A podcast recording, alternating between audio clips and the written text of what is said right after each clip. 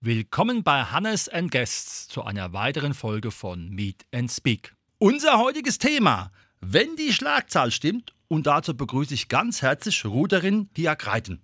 Hi und Dankeschön. Pia, wie bist du zum Rudersport gekommen? Ähm, ich habe damals in der Schule in der fünften Klasse angefangen, tatsächlich im Rahmen einfach von einer ganz normalen AG. Also wir mussten damals noch Pflichtarbeitsgemeinschaften wählen und ich habe mir gedacht, ich mache dann lieber mal ein bisschen Sport, weil ich damals, ich habe zwar schon Handball gespielt, aber ähm, ja, ein bisschen mehr Bewegung tut immer gut und habe mich dann für das Rudern entschieden, da an der Schule. Habe wirklich dann mit neun Jahren ganz klein angefangen mit einmal die Woche, mit anderen Mädels zusammen sich ins Boot setzen und so hat sich das dann nach und nach zu einem Wettkampfsport erst auf Schulebene entwickelt und dann bin ich irgendwann zum Verein gewechselt und so hat sich das über die Jahre aufgebaut zum Leistungssport. Mhm. Wenn man einen Leistungssport ergreift wie das Rudern, wie sieht da so eine Trainingswoche von einer Ruderin aus? Wir trainieren eigentlich sieben Tage die Woche, zwei bis dreimal am Tag. An manchen Stützpunkten oder Orten ist auch der Sonntag frei. Das ist bei uns nicht so, damit wir unter der Woche auch ein bisschen mehr Luft haben, um zum Beispiel auch zu studieren. Und ähm, in so einer Trainingswoche sind dann eigentlich klassischerweise zweimal Krafttraining an der Langhantel oder also wirklich im Kraftraum an den Gewichten drin. Hauptsächlich aber Rudern bis zu zehnmal die Woche auf dem Wasser. Ja, einmal die Woche geht es eigentlich auch, egal wie die Jahreszeit ist, nochmal aufs Ruderergometer, um die Physiologie zu trainieren. Und ansonsten ansonsten, ja, jede wie sie individuell mag, macht dann meist noch ein paar Mal die Woche Yoga oder mehr für die Mobilität, also sehr präventive Sachen dann. Dazu kommt zweimal die Woche Physiotherapie, also es ist ein relativ voller Tag mit, ich sag mal, rein 22 Trainingsstunden plus X. Mhm. Jetzt gibt es ja beim Rudern verschiedene Klassen. Wo ruderst du? Ja, genau. Also es gibt verschiedene Klassen und das aber auch nochmal in zwei verschiedenen Disziplinen. Es gibt das Skullen und das Riemen. Beim Skullen hat man zwei Ruder in der Hand, also auf jeder Seite eins und beim Riemen nur eins. Das ist zum Beispiel, was man so auf Bildern mal sieht, der Achter. Das heißt, jede Person hat nur ein Ruder und da gibt es dann halt Zweier, Vierer und Achter. Ich mache aber Skullen und dort müssen wir uns erstmal immer im Einer qualifizieren. Das heißt, ich ruder im Einer, bin aber dieses Jahr zum Beispiel bei der Weltmeisterschaft im Doppelzweier am Start gewesen, fahre aber auch Doppelvierer. Demnach Genau, es ist immer so ein bisschen unterschiedlich. Man qualifiziert sich am Anfang der Saison über den Einer oder auch über die Trainingslager eben für die Boote und dann ist es eigentlich jedes Jahr ein anderes Boot, wo man drin sitzt. Mhm. Du hast ja jetzt von den nationalen Teams gesprochen. Gibt es auch so etwas wie eine Vereinsmeisterschaft bzw. eine Liga, wo ihr dann quasi gegen andere Vereine rudert? Also ein wirkliches Vereinsligasystem gibt es nicht. Es gibt zwar eine Ruder-Bundesliga, die ist aber eher für den Breitensport ausgelegt und da geht es um Sprintrudern, also die fahren 350 Meter. Unsere Wettkampfdistanz sind 2000 Meter. Da sind natürlich Vereine auch aktiv, aber es ist jetzt nicht so wie in vielen anderen Sportarten, dass wir Nationalmannschaftsruderer und Ruderinnen gleichzeitig auch noch für den Verein in irgendeiner Liga am Start sind, sondern am Anfang des Jahres auf nationalen Wettkämpfen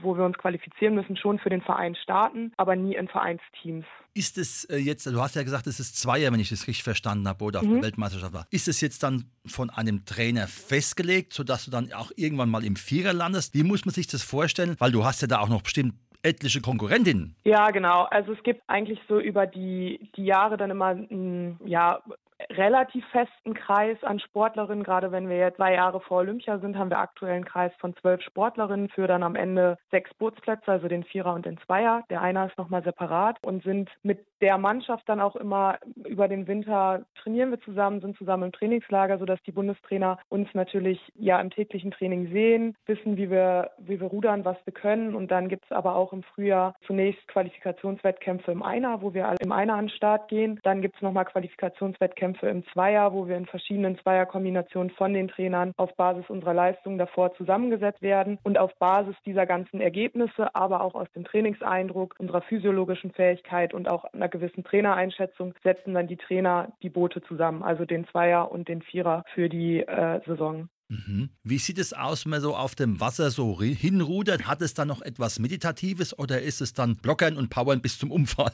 Mm, ein bisschen von beiden vielleicht. Also unsere Trainingseinheiten sind schon unterschiedlich. Gerade im Winter machen wir sehr viele lange Grundlagenausdauereinheiten. Das heißt, wir fahren wirklich teilweise 100 bis 120 Minuten einfach auf dem Wasser ein Tempo konstant durch, wo wir natürlich dann auch auf den Puls achten. Außenstehende würden sagen, es ist ein bisschen langweilig, wie wenn man jetzt, weiß nicht, 120 Minuten Fahrrad fährt. Wir versuchen aber natürlich dabei, weiter an unserer Technik zu arbeiten. Also nicht nur abzurudern, sondern ähm, ja unseren Ruderschlag, jeden Schlag, den wir auf dem Wasser sind, weiter zu verbessern, sodass man hm, zwischendurch vielleicht mal so ein bisschen abschaltet und ja, das meditativ bezeichnen könnte, aber sich eigentlich schon sehr auf das, was man gerade macht, äh, versucht zu konzentrieren und zu fokussieren. Und dann haben wir natürlich auch Trainingseinheiten, wo wir wirklich Strecken fahren in dem Bereich, wo wir auch unseren Wettkampf fahren. Und da ist natürlich dann ja auspowern und auch an die Grenzen gehen angesagt. Mhm. Übt ihr dann in einem stehenden Gewässer oder in einem Fließgewässer? In der Regel auf dem stehenden Gewässer. Also es ist eigentlich auch gerade für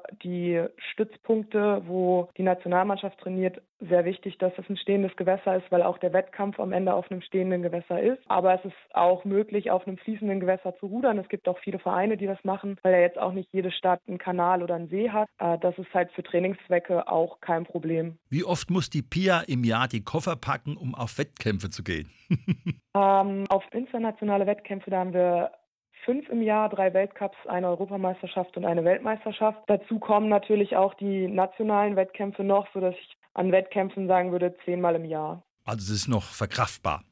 Genau, aber zusätzlich haben wir dann auch die Trainingslager. Was im Winter sind es auf jeden Fall ähm, immer drei Trainingslager irgendwo in Südeuropa und im Sommer kommen dann vor der WM meist nochmal ein bis zwei Trainingslager dazu.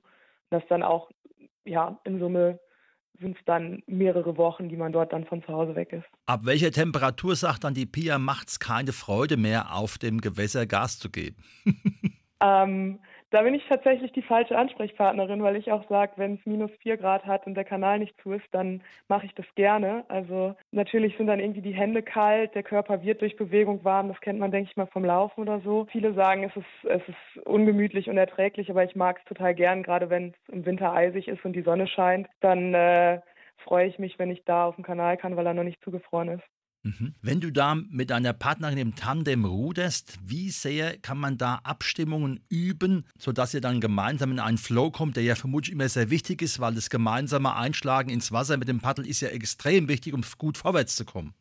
Ja, auf jeden Fall. Also gerade im Zweier ist es ja letztendlich das kleinstmögliche Team, was man hat. Da ist es natürlich dann vielleicht ein bisschen leichter, als wenn man jetzt in einem Vierer sitzt, sich abzustimmen, weil man hat zwei Personen plus einen Trainer oder eine Trainerin, wo man die Abstimmung trifft. Und im Boot ist definitiv in einem Mannschaftsboot das Ziel, dass äh, alle optimal zusammenrudern. Natürlich wollen wir auch alle einzeln sehr gut rudern, aber letztendlich bringt uns das nicht, wenn zwei einzeln gut rudern, aber das nicht zusammen machen. Demnach ist wirklich im Training die ganze Zeit das Ziel, sich zusammen abzustimmen und da ist auch einfach eine verbale Kommunikation ganz wichtig. Der Titel heißt ja, wenn die Schlagzahl stimmt. Wie wichtig sind Schlagzahlen? Gibt es da Vorgaben, weil ja die Anzahl der Schläge unter Umständen ja auch fürs Tempo entscheidend ist? Genau, also je mehr Schläge man in der Minute macht mit dem gleichen Krafteinsatz, dann ist man natürlich auch schneller. Das ist aber ja irgendwo körperlich, physikalisch begrenzt. Also ich kann ja nicht sagen, okay, ich mache 100 Schläge in der Minute mit dem gleichen Krafteinsatz, wie ich jetzt 20 mache. Deswegen ist es gibt schon so eine, ja, man nennt es bei uns Rennfrequenz. Das ist die Schlagzahl, die halt in einem 2000 Meter Rennen gefahren wird und die liegt irgendwo so ja, knapp unter 40 Schlägen die Minute, zwischen 35 und 40. Sieht man eigentlich auch im internationalen Feld, das gleicht sich sehr stark an. Also es gibt schon so einen optimalen Bereich, wo man optimal schnell sein kann, wenn dann alles andere zusammenpasst. Sind eigentlich die Boote alle technisch gleich oder gibt es da Unterschiede wie zum Beispiel, also minimale beim Bobfahren? Ja, es gibt auf jeden Fall Unterschiede. Also es gibt natürlich eine Vorgabe. Beispielsweise, wenn wir jetzt mal beim Zweier bleiben, der darf halt nicht mehr als oder nicht weniger als 27 Kilo wiegen. Und es gibt auch bestimmte Längen, die vorgegeben sind. Ein Zweier ist so zwischen 9 und 10 Metern lang. Und dann gibt es aber in der Bauart, man nennt es Riss, gibt es schon Unterschiede. Es gibt Einmal innerhalb von einer, einer Bootswerft haben sie mehrere Boote, die angeboten werden, beispielsweise für unterschiedlich große Menschen, unterschiedlich schwere Menschen oder auch abhängig von dem eigenen Ruderstil. Und da gibt es einmal die Möglichkeit, halt innerhalb einer Werft ein anderes Boot zu nehmen oder auch unterschiedliche Bootswerften weltweit. Sport und Ernährung ist ja ein wichtiges Thema im Leistungssport. Auf was musst du achten und wann dürft die Pia auch mal in Anführungsstrichen sündigen? Im Rudern ist tatsächlich ein bisschen, ich sag, ich nenne es jetzt mal Vorteil, dass wir so ein hohes Trainingspensum haben und eine Kraftausdauersportart sind, dass die Prämisse für uns erstmal ist, die Energie, die unser Körper braucht, auch reinzubringen. Also letztendlich ist es wichtig, dass wir genug essen. Es ist natürlich wichtig, dass wir ausgewogen essen, dass wir halt die, die Kohlenhydrate, die Proteine, das alles reinkriegen. Deswegen ist es im Rudern jetzt, sage ich mal, nicht ganz so schlimm, auch mal zu sündigen. Aber ja, als Leistungssportlerin versucht man natürlich irgendwie alles zu optimieren und guckt dann auch, dass man ja die Süßigkeiten oder sowas eher gering hält. Jetzt gibt es ja Sportarten, wo dich Menschen besonders mental vorbereiten auf den Wettkampf. Trifft es auch auf dich zu? Oder ist es so, du gehst ins Boot mit einer Kollegin und dann geht's ab? Ja, also es ist ein bisschen typabhängig, würde ich sagen. Ähm, ich bereite mich schon mental auf den Wettkampf vor, dass ich zum Beispiel am Abend vor dem Rennen nochmal das Rennen durchgehe. Also was nehme ich mir an welcher Stelle im Rennen vor, weil im Rudern ist ja jedes Boot auf der eigenen Bahn. Das heißt, ich fahre erstmal mein eigenes Rennen unabhängig von dem, was die Gegner machen. Das kann ich ja direkt nicht beeinflussen. Also gehe ich mein eigenes Rennen nochmal durch. Wann will ich vielleicht einen Spurt setzen? Wann muss ich aufmerksam sein? Wann wird der Körper müde? Wann fängt es an weh zu tun? Und gerade das ist halt so eine Stelle, wo man mental sehr stark sein muss, wenn ja nach 700 Metern schon alles im Körper eigentlich brennt und wehtut, da halt drauf zu bleiben. Das schon, da müssen sich die einen mehr mental darauf vorbereiten und die anderen vielleicht ein bisschen weniger.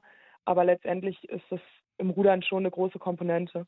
Welche Kommunikationsmöglichkeiten hat man, wenn man noch mit jemandem zusammenfährt? Kann ihn mitreisen oder wieder mit in den Schlag bringen? Wie muss man sich das vorstellen als Laie? Während des Rennens? Genau, ja. Ja, also es wird dann eigentlich festgelegt, dass eine Person im Boot die Kommandos hat und dann wirklich auch Ansagen macht, weil natürlich gerade in einem Zweier, ich spüre natürlich sehr genau, was macht jetzt meine Partnerin hinter mir, was macht meine Partnerin vor mir, wenn ich äh, hinten sitze und so. Das, das spürt man. Aber trotzdem ist es natürlich manchmal wichtig zu sagen, hey, jetzt machen wir das und das oder achte nochmal darauf, äh, dass du die Beine mit mir zusammen runterdrückst. So, das sind einfach Ansagen, da spricht man sich vorher ab da gibt es dann ein Wort für, was gut ausgesprochen kann, weil jeder weiß ja, wenn man außer Puste ist, ist es schwierig zu sprechen. Also meistens ein ein- oder zweisilbiges Wort, was dann ganz klar ist, okay, das ist gemeint und das machen wir jetzt. Und dann, genau, geht es halt die nächsten Schläge ab.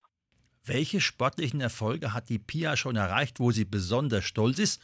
Und natürlich, was sind deine sportlichen Ziele? Ja, jetzt jüngst auf jeden Fall äh, die Finalteilnahme bei der Weltmeisterschaft. Also es qualifizieren sich immer sechs Boote fürs Finale und das haben wir mit dem Doppelzweier geschafft. Gerade diese Saison hatten wir ein sehr turbulentes Jahr und das war meine erste Finalteilnahme auf der Weltmeisterschaft. Da bin ich auf jeden Fall besonders stolz drauf. Aber auch 2020 in dem Corona-Jahr hatten wir dann am Ende eine Europameisterschaft. Da bin ich im Einer am Start gewesen und habe auch da das Finale erreichen können. Hatte im Finale dann leider nicht mehr so ein gutes Rennen, wurde also dann Sechste, aber hatte vorher konnte ein Halbfinale gewinnen, Vorlauf gewinnen gegen die amtierende Weltmeisterin beispielsweise. Das war für mich so auch ein sehr, sehr großer persönlicher Erfolg. Mhm. Und nach ähm, vorne geschaut? Ja, nach vorne geschaut ist natürlich jedes Jahr erstmal aufs Neue das Ziel, wieder in die Nationalmannschaft zu kommen. Also es ist kein Platz sicher, sondern wir müssen uns immer wieder neu qualifizieren. Und dann sollen jetzt auch nächstes oder übernächstes Jahr die ersten internationalen Medaillen im Seniorbereich für mich folgen. Das wäre schon so, so der Wunsch. Und dann 2024 die Olympiateilnahme. Bingo, würde ich sagen. Super. Wenn man jetzt sagt, die Pia, das macht die ja ganz toll, das ist ein interessanter Sportart. Wie und wo kann er dich vielleicht verfolgen? Ja, man kann mich auf jeden Fall auf meinem Instagram-Kanal verfolgen. Da versuche ich ähm, möglichst zu allen relevanten Ereignissen die Leute up-to-date zu halten, aber auch im Training immer mal wieder. Und ansonsten sicherlich auch auf der Verbandsseite die ganzen Verbandsaktivitäten und bei meinem Verein, also wäre der Deutsche Ruderverband und der Osnabrücker Ruderverein, sowohl auf Instagram wie wie auch auf der Website. Und mich findet man auf Instagram einfach, indem man meinen Namen, also Pia Greiten, eingibt. Dann kommt man direkt auf meine Seite. Wunderbar. Herzlichen Dank für diese Einblicke in diese fantastische Sportart, die ja gar nicht so einsam ist, selbst wenn man mal einer ist, weil man einfach zeigen kann, was man auf der Pfanne hat, beziehungsweise wie schnell man mit Ruderboot nach vorne kommt. Ja, danke auch. Das war unsere Sendung mit dem Thema Wenn die Schlagzahl stimmt mit der Pia Greiden. Herzlichen Dank und natürlich hoffe ich sehr, dass der olympische Geist dich auch erfüllt und du in Paris mit dabei bist. Dankeschön.